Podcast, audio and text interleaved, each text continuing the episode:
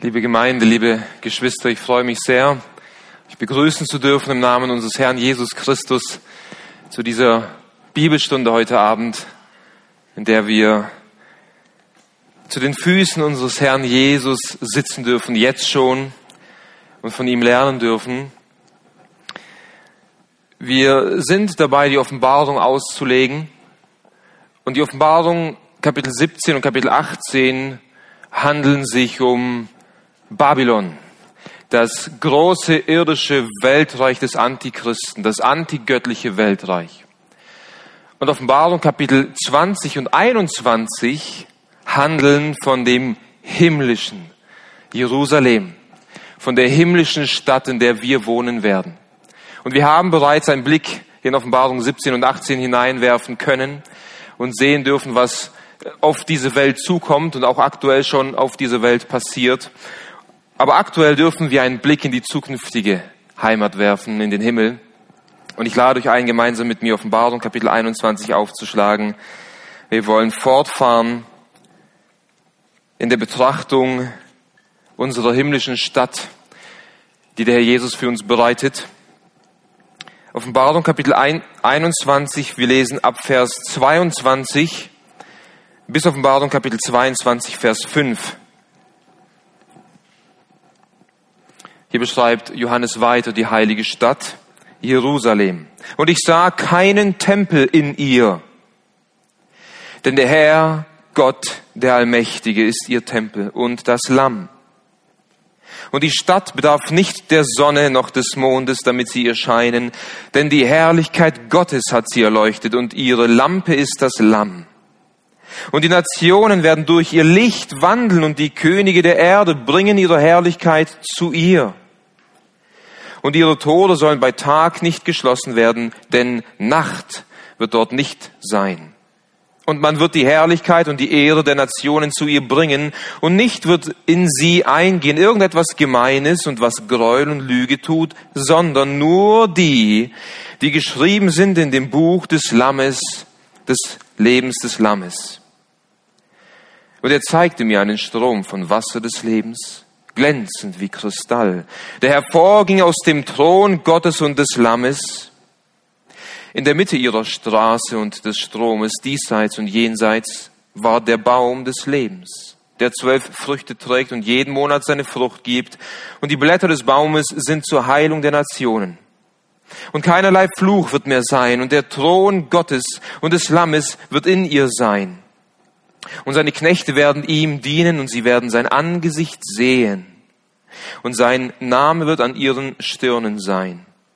Und Nacht wird nicht mehr sein und kein Bedürfnis nach einer Lampe und dem Licht der Sonne, denn der Herr, Gott, wird bei ihnen leuchten. Und sie werden herrschen von Ewigkeit zu Ewigkeit. Amen. Lass uns zum Gebet aufstehen.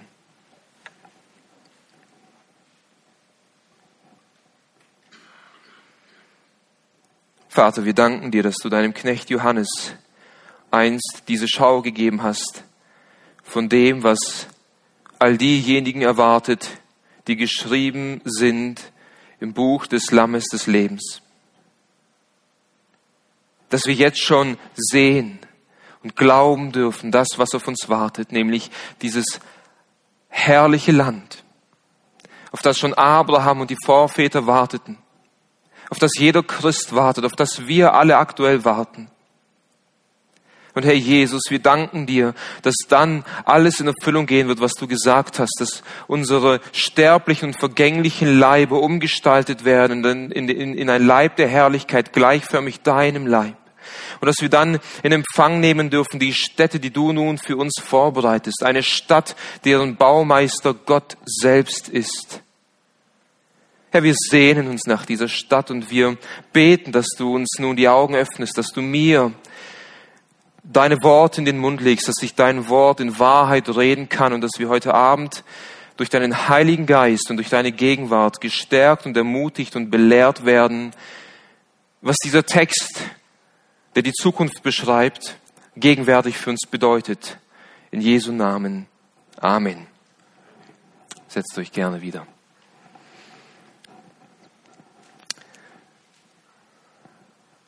Stell dir vor, du hast ein wunderschönes Haus, ein wunderschönes Gebäude geerbt mit einem, mit einem wunderschönen Grundstück. Und es ist tatsächlich ein, ein Gebäude, ein Haus, ein Grundstück nach deiner Traumvorstellung. Der Flur und die einzelnen Räume, die Küche,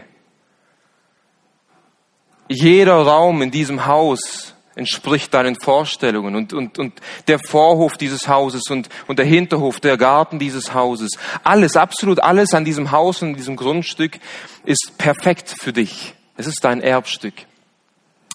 Problem dabei ist, dass du dieses Haus aktuell noch nicht beziehen, beziehen kannst, aus unterschiedlichen Gründen.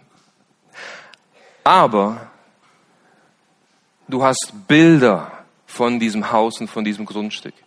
Du hast Bilder von jedem Zimmer dieses Hauses, von jedem Gegenstand in diesem Haus, von dem Grundstück dieses Hauses.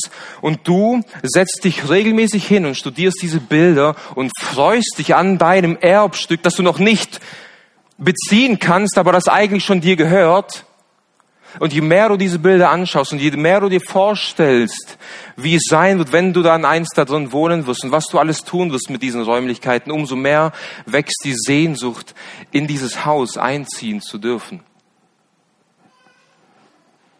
Und das ist ein Bild auf uns Christen. Uns Christen geht es eigentlich genau so. Durch Gottes Gnade und durch die Wiedergeburt, die wir erleben durften, hat Gott uns zu Erben seines Reiches gemacht.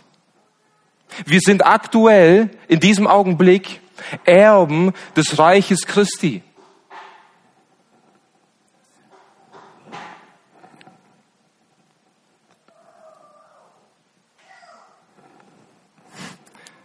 Welche kann ich kurz runtergehen, bitte?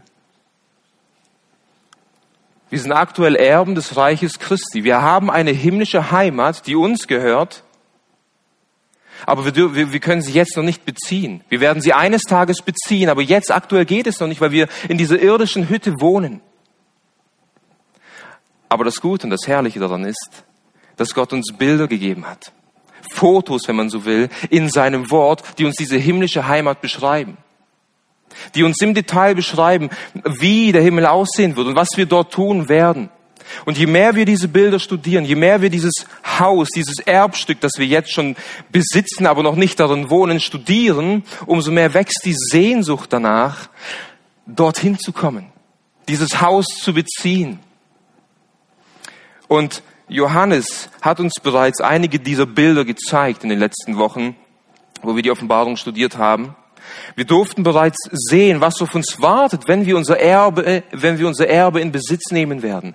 Es wartet auf uns die herrliche, uneingeschränkte Gegenwart Gottes, mit dem wir Gemeinschaft haben werden, in einem vollkommenen Maß. Es wartet auf uns ein Ort, der vollkommen frei von Sünde ist, ein Ort, in dem wir vollkommen frei von Sünde sein werden, wo kein Leid und kein Geschrei, kein Krieg, keine Tränen, kein Leid mehr sein wird. Es wartet auf uns ein Ort, der unbeschreiblich herrlich ist, an Schönheit, an Lichtglanz und gleichzeitig ein Ort, der unbeschreiblich äh, kostbar und wertvoll ist an den Gegenständen, wie wir es letzte Woche betrachtet haben. Und heute werden wir uns gewisse Merkmale und auch Aktivitäten dieses Ortes betrachten, den wir einst in Empfang nehmen dürfen.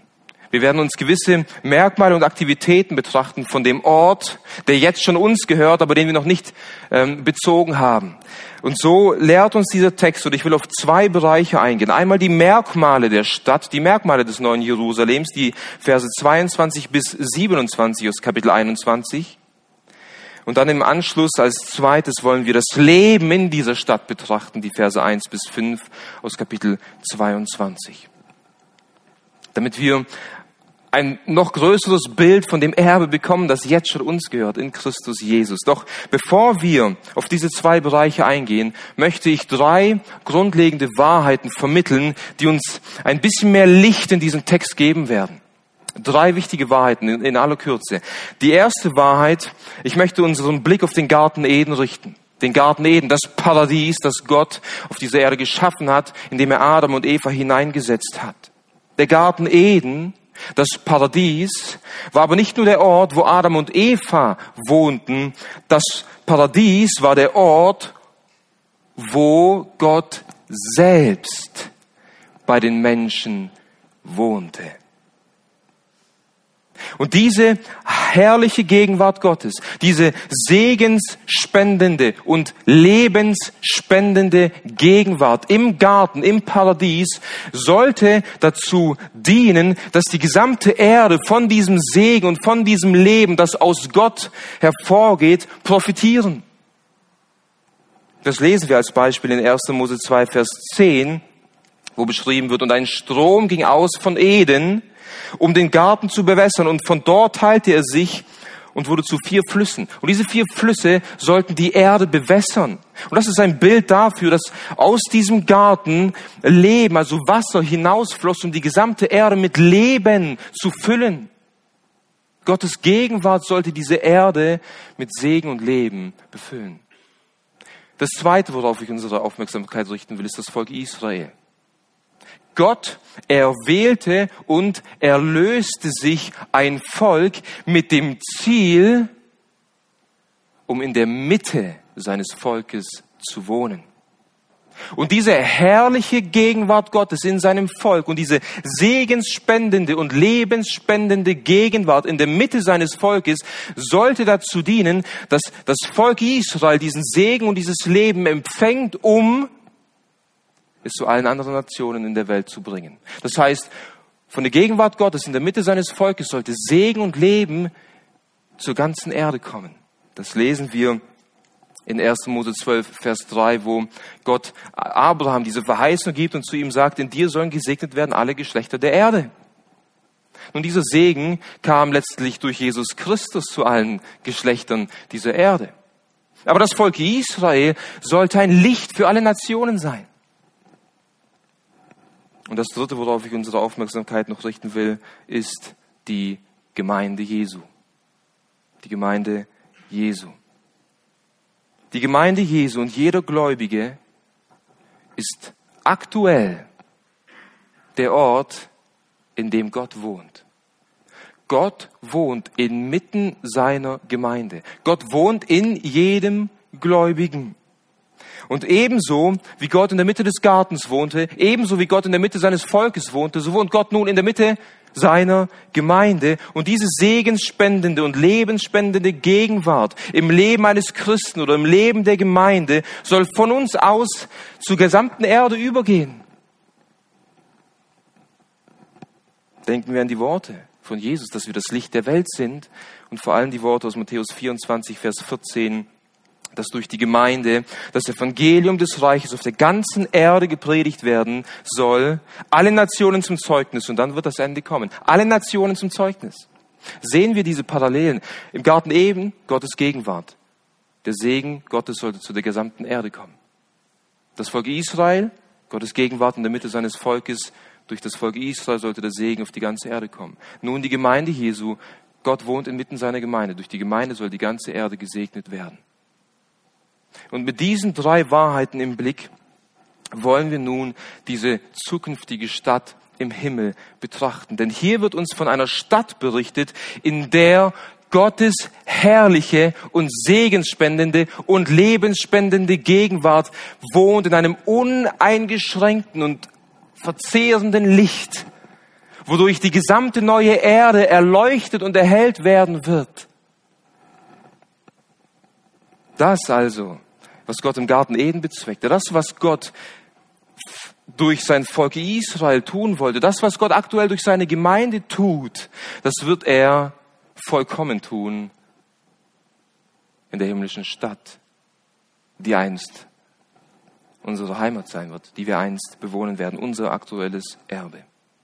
Und aus diesen Gründen hat dieser Text, den wir nun studieren wollen, unweigerlich direkte Auswirkungen für dein und mein persönliches Leben. Dieser Text hat unweigerlich direkte Auswirkungen für das Leben von uns als Gemeinde, als Leib Jesu Christi. Und lass uns nun mit, diesem, mit, mit, mit, diesem, mit diesem Blick diesen Text betrachten und diese zwei Bereiche betrachten. Zum ersten die Merkmale der Stadt, Verse 22 bis 27. Hier heißt es, und ich sah keinen Tempel in ihr, denn der Herr Gott, der Allmächtige, ist ihr Tempel und das Lamm. In den folgenden Versen werden uns drei zentrale Merkmale beschrieben, die diese himmlische Stadt mehr beschreiben. Drei Merkmale. Und das erste Merkmal haben wir eben gelesen, Vers 22. Gott ist ihr Tempel. Also diese heilige Stadt, von der Johannes schon geschrieben hat, unsere zukünftige Wohnstätte. In dieser Stadt wird Gott selbst der Tempel sein. Johannes ist ein Jude gewesen. Und als Jude bekommt er diese Vision von dieser heiligen Stadt. Und ich stelle es mir so vor, dass er als Jude, geprägt als Jude, dieses neue Jerusalem begutachtet und sucht, wo ist der Tempel in dieser Stadt? Das alte Jerusalem hatte einen Tempel, in dem Gott wohnte. Wo ist nun in diesem himmlischen Jerusalem der Tempel? Und zu seinem Erstaunen muss er feststellen, es gibt gar keinen Tempel in diesem neuen Jerusalem. Wieso? Er sagt es. Gott selbst ist ihr Tempel. Gott selbst wird der Tempel sein in der Stadt, in der wir wohnen. Nun, wisst ihr, ähm, der Tempel im Alten Testament war das Zentrum des, der, der jüdischen Religion. Das war das Zentrum der jüdischen Religion. An diesem Ort wohnte Gottes Herrlichkeit. Zu diesem Ort pilgerte, pilgerten alle Juden immer wieder aufs Neue.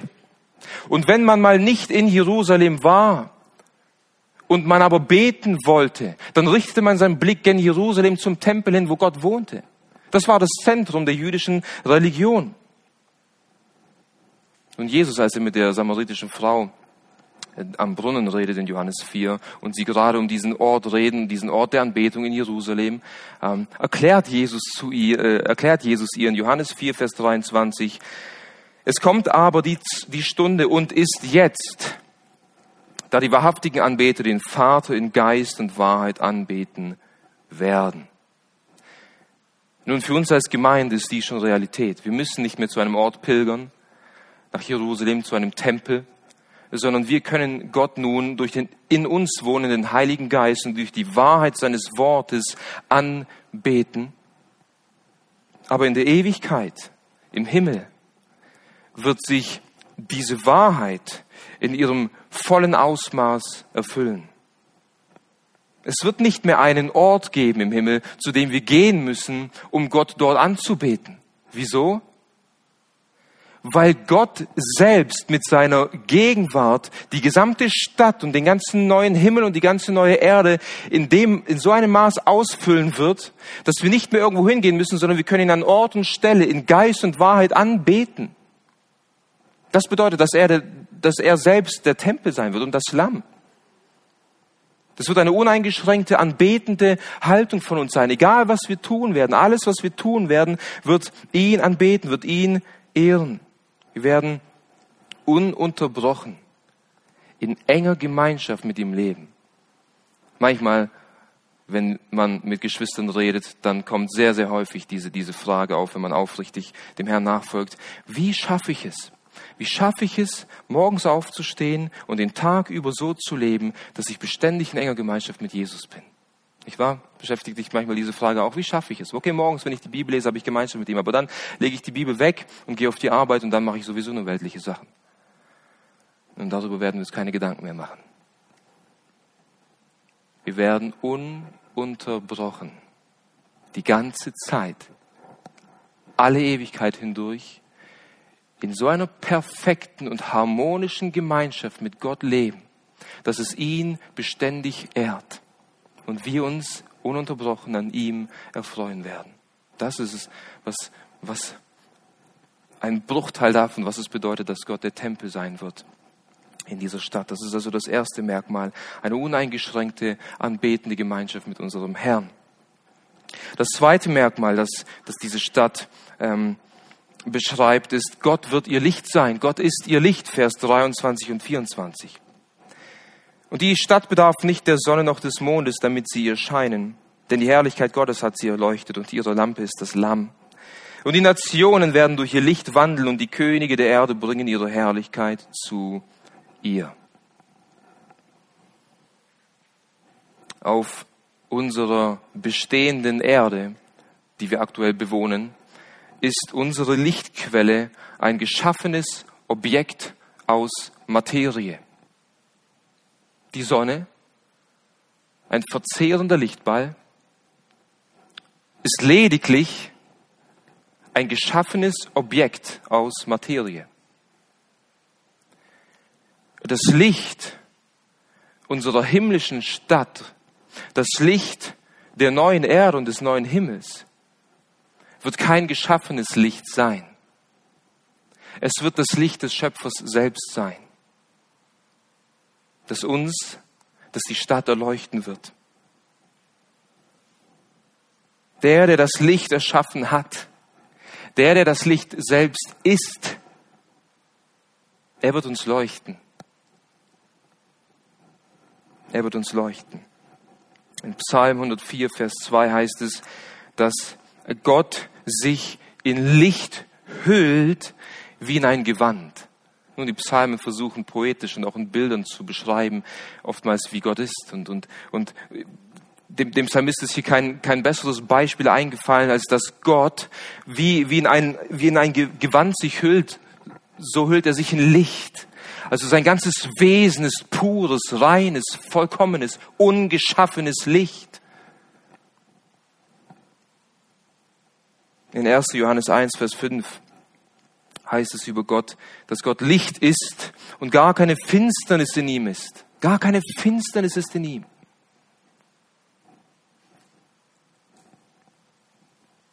Schließlich sagt Jesus Christus selbst über sich, ich bin das Licht der Welt in Johannes 8, Vers 12. Und dann nimmt er Bezug auf dieses ungeschaffene, göttliche, reine Licht. Gott Jesus Christus ist Licht in seiner Substanz. Und zwar nicht so wie diese Lampen strahlen oder wie die Sonne strahlt, sondern es ist ungeschaffenes Licht. Ein Licht, das dich und mich auf der Stelle umbringen würde, wenn jetzt dieses Licht hinein in, diesen, in dieses Gebäude leuchten würde. Wir könnten dieses Licht nicht ertragen.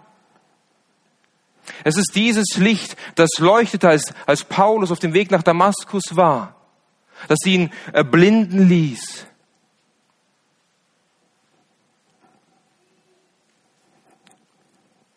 Und dieses Licht wird uns leuchten. Hier heißt es in Vers 24, Vers 23, die Stadt bedarf nicht der Sonne noch des Mondes, damit sie in ihr scheine. Die Herrlichkeit Gottes hat sie erleuchtet. Die Herrlichkeit Gottes, Gottes wunderbares Licht wird die Stadt erleuchten und wir haben letzte Woche gesehen, woraus diese Stadt besteht. Diese Stadt besteht aus sämtlichen Edelsteinen, aus dem reinsten Gold, das ist wie Glas ist. Das bedeutet, wir haben auch letzte Woche gesehen, dass diese Stadt in gewisser Weise durchsichtig sein wird, was wunderbar ist. Wieso? Weil wir uns vor nichts mehr verstecken müssen. Wir werden uns vor nichts mehr, wir werden vor nichts mehr fliehen müssen oder uns vor irgendetwas schämen müssen. Das bedeutet, diese Stadt wird vollkommen rein und herrlich und glänzend sein und die Herrlichkeit Gottes wird durch diese Stadt die gesamte Erde erleuchten. Auch wenn uns der Text dies nicht explizit lehrt, so ist es doch mein Verständnis, dass die Stadt, in der Gott wohnt und seine Herrlichkeit leuchtet, die gesamte neue Erde erleuchten wird, in all den Facetten der Herrlichkeit Gottes.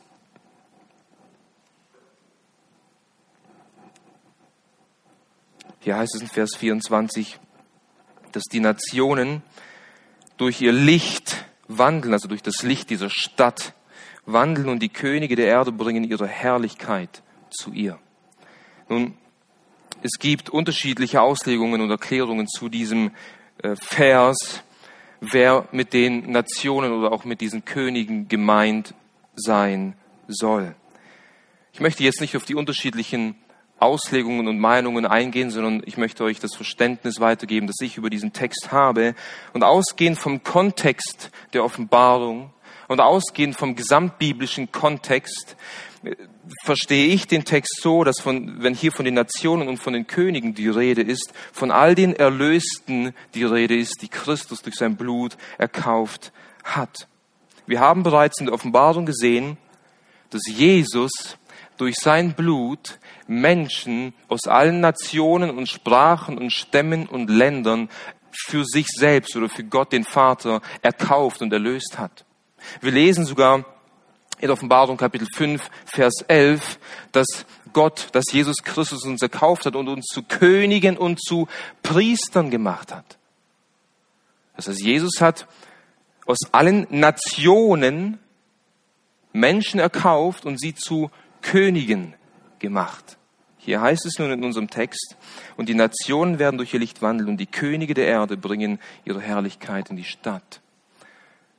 Und ausgehend von diesen Versen gehe ich davon aus, dass wir selbst diese Nationen und Könige sein werden. Im ersten Brief des Petrus in Kapitel 2, Vers 9, da wird über uns Gläubige gesagt, dass wir eine königliche Priesterschaft, eine heilige Nation sind. Wir sind die Nationen.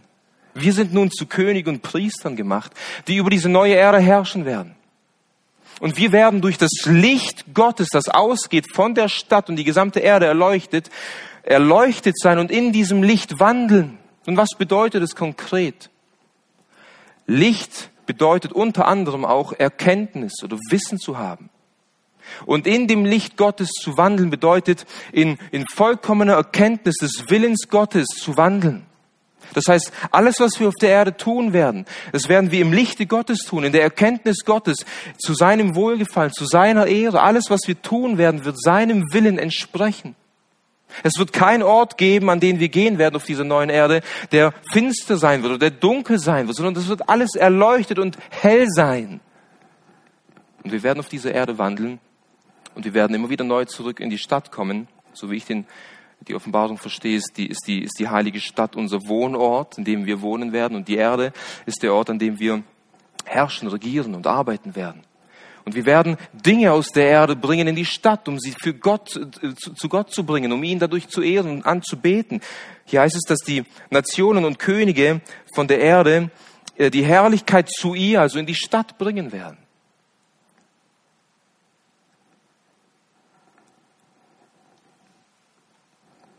Worte können nicht beschreiben, unser Verstand kann nicht erfassen. Alles, was wir tun werden, ob es Anbetung ist, ob es Lob ist, ob es äh, Singen sein wird oder ob es wirklich auch materielle Güter sein werden, die wir von der Erde äh, herausarbeiten werden. Wir werden es in die Stadt bringen zur Ehre unseres Gottes. Es wird eine heilige, vollkommene Gemeinschaft sein im Himmel, in der wir Gott mit allem, was wir haben und mit allem, was wir sind, ehren werden die Herrlichkeit, die wir einst von ihm empfangen werden, wenn wir bei ihm sein werden, werden wir zu ihm wieder zurückbringen.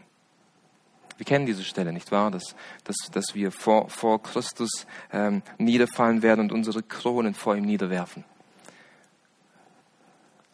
Wir werden die Herrlichkeit, die wir empfangen werden, unverdient zu unserem Herrn wieder zurückbringen, weil ihm alle Ehre gebührt. Das ist also das zweite Merkmal dieser Stadt. Erstens, Gott wird ihr Tempel sein. Es wird eine ununterbrochene Anbetung sein. Zweitens, äh, Gott wird das Licht dieser Stadt sein und wird dadurch die Stadt und auch die Erde erleuchten. Und die, das dritte Merkmal dieser Stadt ist, sie wird ohne Sünde sein. Vers 25 bis 27. Und ihre Tore sollen bei Tag nicht geschlossen werden, denn Nacht wird dort nicht sein und man wird die Herrlichkeit und die Ehre der Nationen zu ihr bringen. Und nicht wird in sie eingehen irgendetwas Gemeines und was Gräuel und Lüge tut, sondern nur die, die geschrieben sind in dem Buch des Lebens des Lammes. Hier wird uns ein drittes Merkmal beschrieben. Diese Stadt wird vollkommen ohne Sünde sein. Hier heißt es, und ihre Tore sollen bei Tag nicht geschlossen werden, denn Nacht wird dort nicht sein. Im Alten Testament, aber auch allgemein in der Antike, wo es noch äh, äh, Königreiche gab mit Stadttoren, da wurden die Tore bei der Dämmerung geschlossen. Also wenn es noch Tag ist, kurz bevor es dunkel wird, wurden die Tore geschlossen, damit kein Dieb, kein Räuber, äh, kein Fremdling oder irgendjemand, der böse Absichten hat, in die Stadt hineinkommen kann. Die Türen wurden immer geschlossen, die Tore wurden immer geschlossen. Und hier offenbart der Engel Johannes und uns allen eine wunderbare und herrliche Wahrheit. Wir haben gesehen, dass diese Stadt, die, die aus dem Himmel herabkommen wird, eine Mauer haben wird und dass diese Stadt zwölf Tore haben wird. Aber diese Tore werden niemals geschlossen werden. Das heißt, wir können hinaus und hineinspazieren, wann es uns gefällt. Und das soll deutlich machen und zeigen, es wird nichts Böses mehr geben in der Stadt und auch außerhalb der Stadt. Es wird keine Finsternis mehr geben. Es wird keine Nacht sein. Es wird nichts Bedrohliches mehr geben. Es wird nichts Kriminelles mehr geben. Es wird nichts Angstmachendes mehr geben. Es wird nichts mehr geben, was böse ist oder allgemein Schrecken verbreitet. Es wird nichts mehr geben, wovor wir uns fürchten müssen. Es wird ein Ort des Friedens sein. Vers 26 und 27 bilden einen, einen, einen starken Kontrast zwischen, von dieser Wahrheit. In, in 26 wird wiederholt, was schon gesagt wurde in Vers 24 und man wird die Herrlichkeit und die Ehre der Nationen zu ihr bringen. Das heißt, es wird nur Gutes in die Stadt hineinkommen. Es wird nur äh, Herrlichkeit in die Stadt hineinkommen. Es wird nur Anbetung in diese Stadt hineinkommen. Es wird nur, es werden nur Dinge in die Stadt hineinkommen, die Gott ehren, die Gott freuen die zum Wohl aller dienen werden wird. Im Gegensatz dazu, Vers 27 wird gesagt, was nicht dort hineinkommen wird. Und nicht wird in sie eingehen irgendetwas Gemeines und was Gräuel und Lüge tut. Nichts Gemeines, nichts, was Gräuel oder Lüge tut. Gemein kann auch übersetzt werden mit unrein. Das heißt nichts, was in irgendeiner Form durch Sünde verunreinigt ist, wird dort hineinkommen. Wenn es im Himmel Tiere geben wird, wir wissen es nicht, dann wird kein unreines Tier dort hineinkommen. Aber ich denke, vielmehr ist es bezogen auf, auf, auf die Menschen. Kein Mensch, der in irgendeiner Form sich befleckt durch Sünde, wird dort hineinkommen. Wieso? Weil Gott zuvor in Offenbarung Kapitel 20 am großen weißen Thron jeden Menschen, der mit, der Unreinheit der Sünde befleckt ist, gerichtet hat und in den großen, in den, in den Feuersee geworfen hat. In diese neue, in diesen neuen Himmel und in diese neue Stadt werden nur diejenigen eingehen, wie es am Ende von Vers 27 heißt, die geschrieben sind im Buch des Lebens des Lammes. Es wird auch nichts dort hineingehen, was Gräuel tut.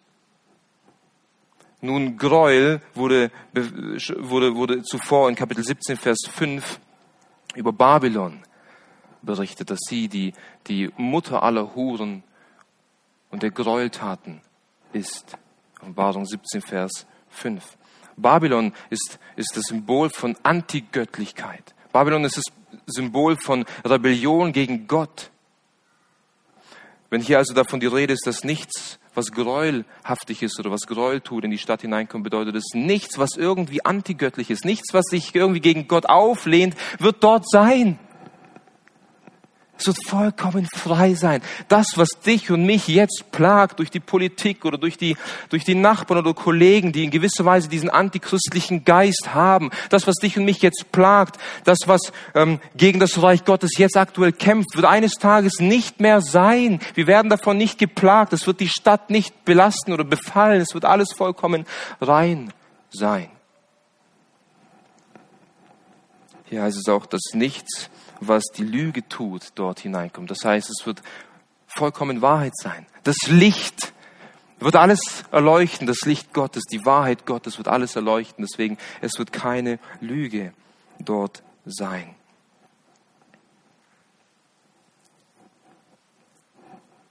Nur die, die im Buch des Lebens des Lammes geschrieben stehen. Das heißt, diejenigen, die vor Grundlegung der Welt von Gott in Jesus Christus erwählt wurden und in dieses Buch des Lammes hineingeschrieben wurden.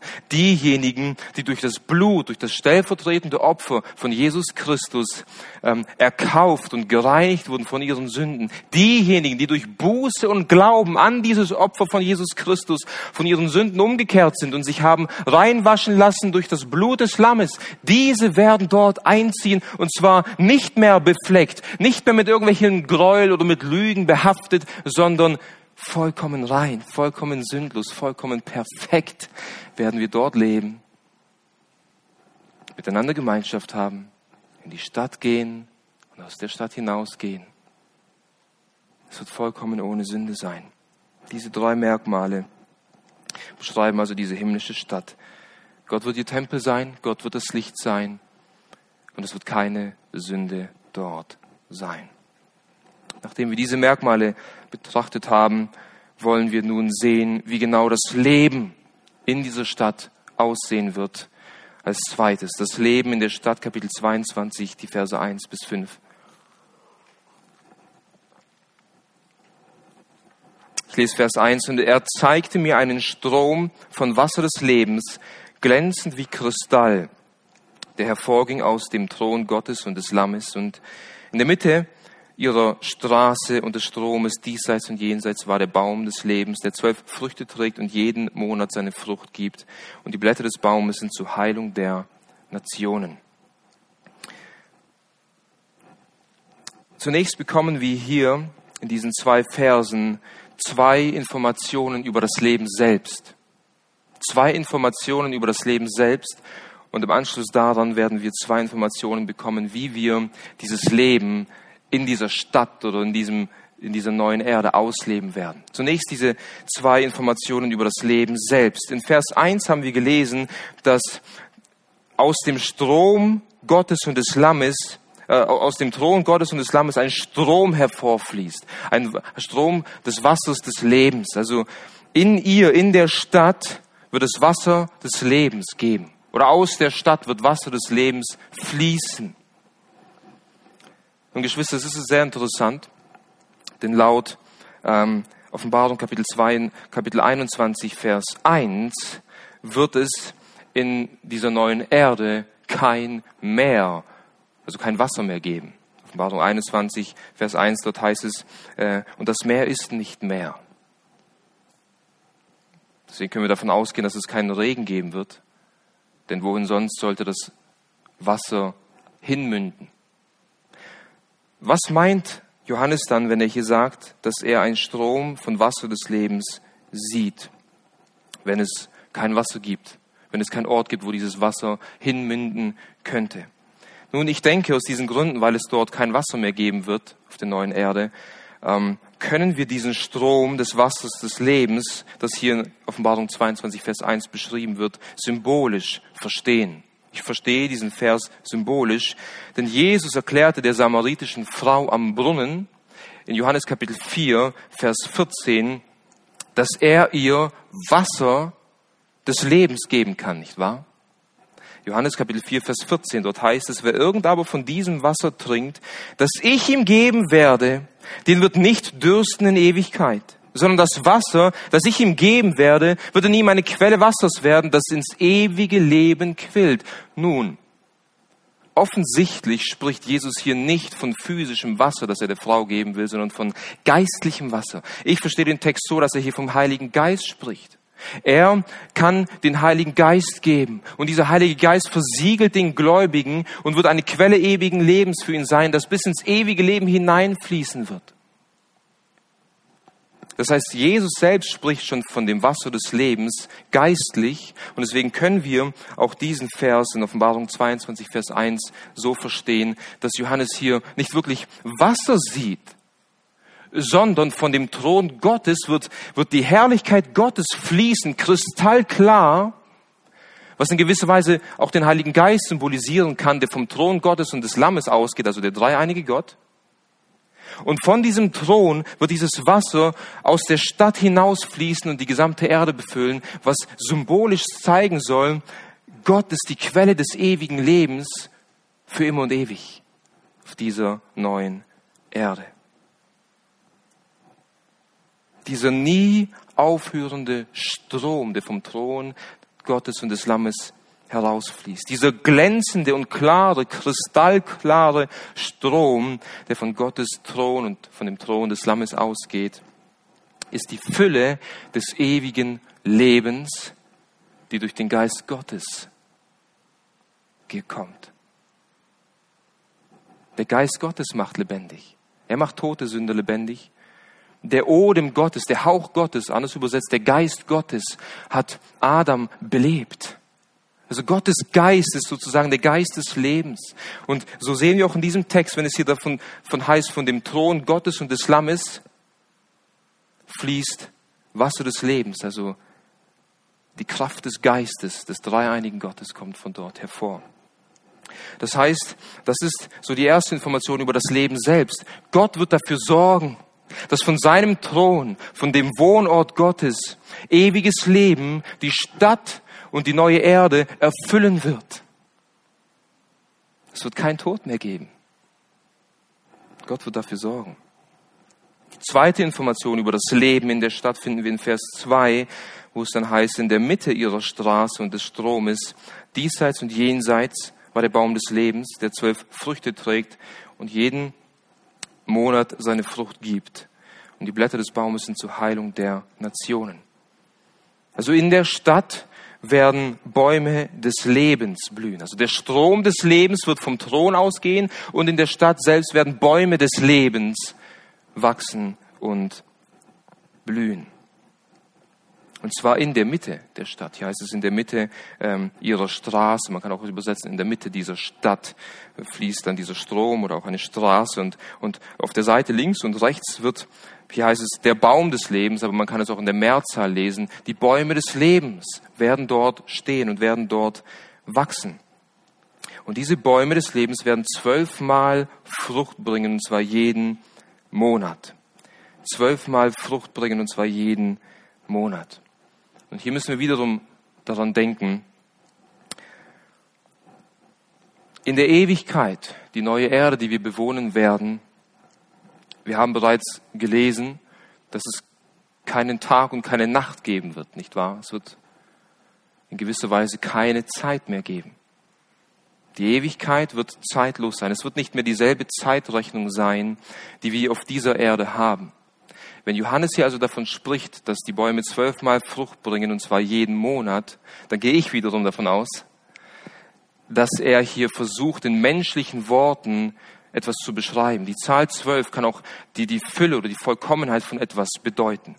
Und wenn er dann also sagt, dass diese Bäume zwölfmal Frucht bringen und, und, und zwar und zwar zwölfmal äh, zwölf Monate, dann kann es können wir es so verstehen, dass er damit meinen will, hier werden ähm, Früchte des Lebens blühen, und zwar in ihrer Vollkommenheit. Es wird keine Zeit geben, es wird keine Monate, keine Stunden, keine Tage geben. Und wenn er also davon redet, dass sie jeden Monat ihre Frucht bringen, versucht er menschlich zu beschreiben, ähm, diese, diese Früchte sollen die unendliche Herrlichkeit und die unendliche Fülle des Lebens an und für sich selbst widerspiegeln und beschreiben. Wir lesen weiter, dass diese Bäume nicht nur Früchte tragen werden, sondern die Blätter des Baumes sind zur Heilung der Nationen. Diese Blätter, die diese Bäume tragen werden, sie sollen zur Heilung der Nationen dienen. Nun, dieses Wort Heilung setzt nicht gleich voraus, dass irgendetwas krank sein muss. Denn dieses Wort Heilung kann auch übersetzt werden mit lebensspendend, gesundheitsspendend oder aber auch wohltuend. Dieses Wort hat unterschiedliche Bedeutungen. Und deswegen möchte ich zwei Zitate vorlesen, die uns diesen Gedanken ein bisschen besser erklären können, um zu verstehen, was Johannes meint, wenn er sagt, dass die Blätter zur Heilung oder zum Wohltun oder zum, äh, zur Gesundheit dienen sollen. Zum einen will ich John MacArthur vorlesen, was er in seinem Kommentar schreibt. Die Blätter der Bäume können mit übernatürlichen Vitaminen verglichen werden, weil Vitamine nicht genommen werden, um Krankheiten zu bekämpfen, sondern allgemeine Gesundheit zu fördern. Das Leben im Himmel wird daher voller Kraft, an reichhaltiger Energie und Freude sein. Gerhard Meyer, ein deutscher Kommentator, schließt sich dem an und er sagt, die Blätter der Bäume, die Menschen der neuen Schöpfung mit ewig heilenden Kräften erfüllen wird, und dass sie nichts Schädliches, nichts Krankmachendes, nichts Schwächendes mehr befallen wird. Das heißt, diese, diese Blätter sollen in gewisser Weise wie, wie, wie diese Vitamine äh, sein, die, die uns Kraft geben, ewig dort zu leben. ewig in der Gegenwart Gottes zu sein, ewig diese mit, mit, mit, mit, mit ähm, Vitalität und Kraft gestärkt zu sein, diese Aufgaben zu erledigen, die wir von Gott bekommen werden, die, die Erde ähm, zu bebauen und, und dort zu herrschen. Gott wird also dafür sorgen, dass ein Strom des Lebens ausgeht, weshalb wir ewig leben werden. Aber Gott wird auch dafür sorgen, dass wir ewig Kraft haben werden, ewig gesund sein werden, ewig vital sein werden, um mit ihm gemeinsam zu herrschen auf dieser Erde. Und das ist mein Verständnis von diesen Versen. Ich bin mir dessen bewusst, dass es ja auch unterschiedliche Auslegungen gibt, auf die wir nicht eingehen können heute Abend. Aber wir können uns darauf freuen, dass Gott dafür sorgen wird, dass alles für uns vorbereitet sein wird, um bei ihm zu wohnen in alle Ewigkeit. Denn wir müssen verstehen, wenn wir sterben, wir, wir, wir brauchen einen neuen verherrlichten Körper, der sündlos ist, der in der Gegenwart Gottes bestehen kann. Und Gott wird auch dafür sorgen, dass in dieser neuen Schöpfung alles gegeben sein wird, dass dieser Körper erhalten bleiben wird. Nun, Nachdem wir diese zwei Informationen bekommen haben von dem Leben selbst, wollen wir nun zwei weitere Informationen betrachten, wie wir nun dieses Leben ausleben werden, wie wir nun diese Vitalität, diese Energie und diese Kraft einsetzen werden, die wir bekommen werden durch diese Bäume und durch diesen Fluss des Lebens. Zum einen werden wir Gott dienen, die Verse drei bis vier. Keinerlei Fluch wird mehr sein, und der Thron Gottes und des Lammes wird in ihr sein und seine Knechte werden ihm dienen. Und sie werden sein Angesicht sehen und sein Name wird an ihren Stirnen sein. Also wir werden mit beständiger, uneingeschränkter, kontinuierlicher Kraft und Energie und Vitalität erfüllt sein, um was zu tun? Unserem Gott zu dienen. In alle Ewigkeit. Und zwar als Knechte. Als Knechte. Schaut, was ich sehr interessant finde. Dieser Engel sagt zu Johannes in Vers 3 wieder, und keinerlei Fluch wird mehr in ihr sein. Als ich so darüber nachdachte und diesen Text studierte, es kommt immer wieder vor. Immer wieder versucht der Engel Johannes zu sagen, Johannes, pass mal auf, es wird kein Leid und keine Tränen und kein Geschrei mehr geben. Johannes, pass auf, es wird dort nichts Ehebrecherisches oder Hurerisches mehr reinkommen. Johannes, pass auf, Nichts wird in diese Stadt hineinkommen, was irgendwie unrein oder gräuelhaftig oder eine Lüge ist. Sondern nur der, der im Lebensbuch steht. Johannes, pass auf, es wird dort keinen Fluch mehr geben. Er wiederholt sich in gewisser Weise. Und, und als ich so darüber nachdachte, da kam es mir so.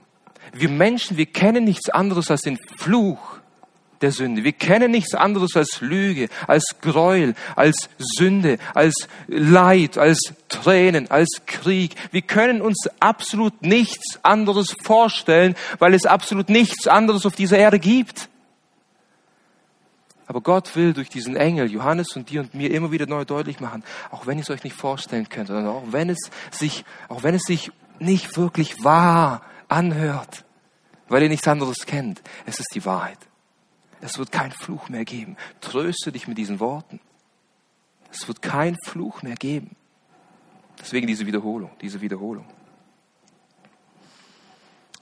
Und das heißt hier, dass der Thron Gottes und des Lammes in ihr sein wird und seine Knechte werden ihm dienen. Wir werden Knechte Gottes sein, was nicht negativ, ein, ein negativer Ausdruck sein soll, dass wir irgendwie widerwillig als Sklaven gebunden sein werden in diesem Himmel und irgendwie Gott dienen müssen. Nein bereits äh, Abraham und Mose und David und Jesus Christus selbst wurden als Knechte Gottes bezeichnet. Das ist eigentlich ein Ehrentitel.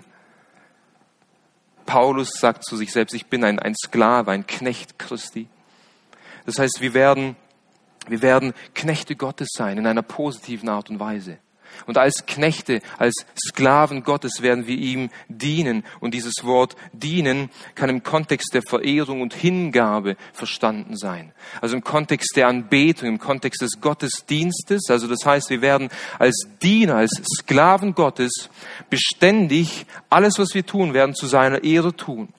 Aber genauso kann dieses Wort dienen bedeuten, oder jede Form ähm, beschreiben von Aufgaben, die wir ausführen werden für Gott. Verstehen wir, wir müssen uns von diesem, von diesem Gedanken verabschieden, der irgendwie durch die Welt, auch teilweise in die Gemeinde gekommen ist, dass wir da irgendwie wie äh, die Engel mit ihren Hafen auf den Wolken rumfliegen werden und sich langweilen werden. Wir werden dienen, wir werden aktiv sein. Was genau wir tun werden, wird uns nicht im Detail beschrieben. Aber uns wird nicht langweilig sein. Wir werden arbeiten. Und zwar ohne diesen verfluchten Körper, der im Schweiße seines Angesichts arbeiten muss, sondern mit einem neuen verherrlichten Körper, der durch die Blätter der Bäume vital und gestärkt sein wird, Gott zu dienen. Wir werden also Gott dienen. Und hier in Vers 4 ist diese, diese, auch diese wunderbare Wiederholung, dass wir sein Angesicht sehen werden. Dass sein Name auf unserer Stirn geschrieben stehen wird. Das bedeutet, wir werden sein Eigentum sein. Wir werden uns mit ihm selbst identifizieren. Gott selbst wird uns mit sich identifizieren. Und wir werden ihn sehen.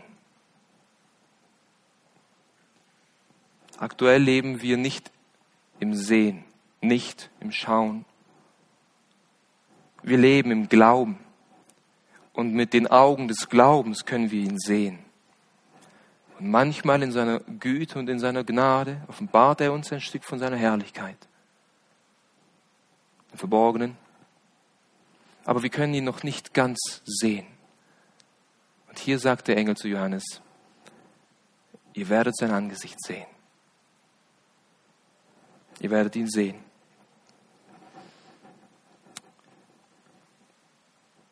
In Vers 5 wird uns ein zweites beschrieben, was wir tun werden im Himmel, nämlich herrschen. Also einmal, wir werden dienen und zweitens, wir werden herrschen. Nacht wird nicht mehr sein und kein Bedürfnis nach einer Lampe und dem Licht der Sonne, denn der Herr, Gott, wird über ihnen leuchten und sie werden herrschen von Ewigkeit zu Ewigkeit.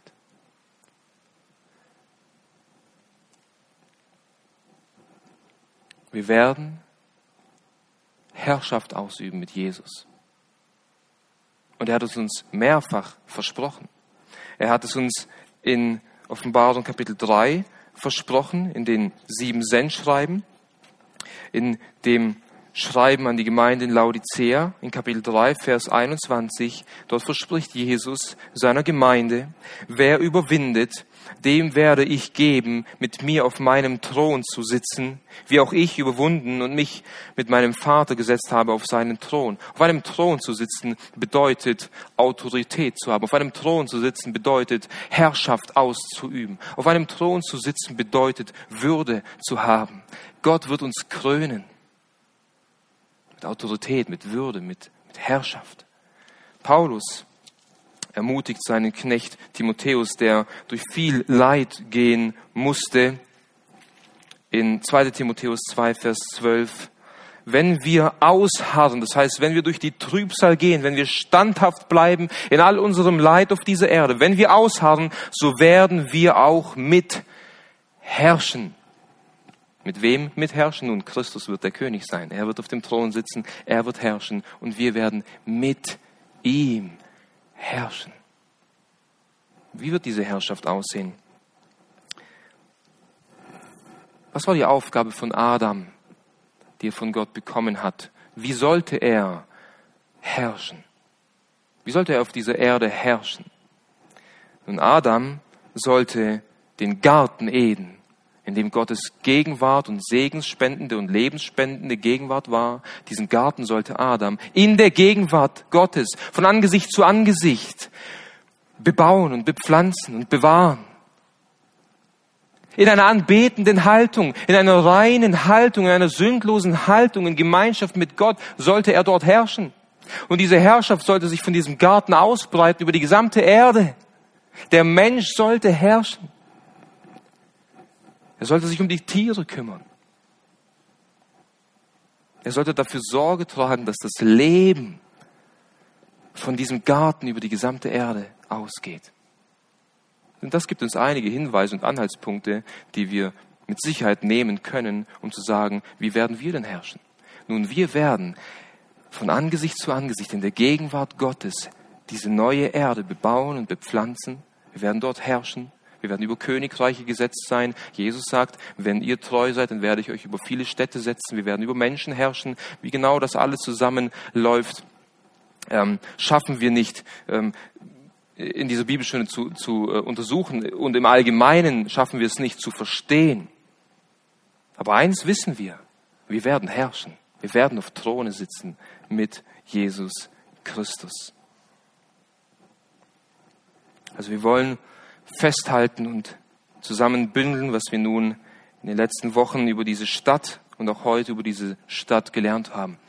Gott selbst wird in der Mitte dieser Stadt wohnen und sein Licht wird von dieser Stadt ausgehen und durch die unterschiedlichen Steine, diese kristallklaren Steine, wird die Herrlichkeit seines Lichtes auf unterschiedliche Weise gebrochen werden und die gesamte Erde wird erfüllt sein mit der Herrlichkeit Gottes, mit all seinen Wesenszügen und Eigenschaften und Herrlichkeiten. Und dieses Licht wird auch uns erleuchten. Dieses Licht wird uns den Weg leuchten.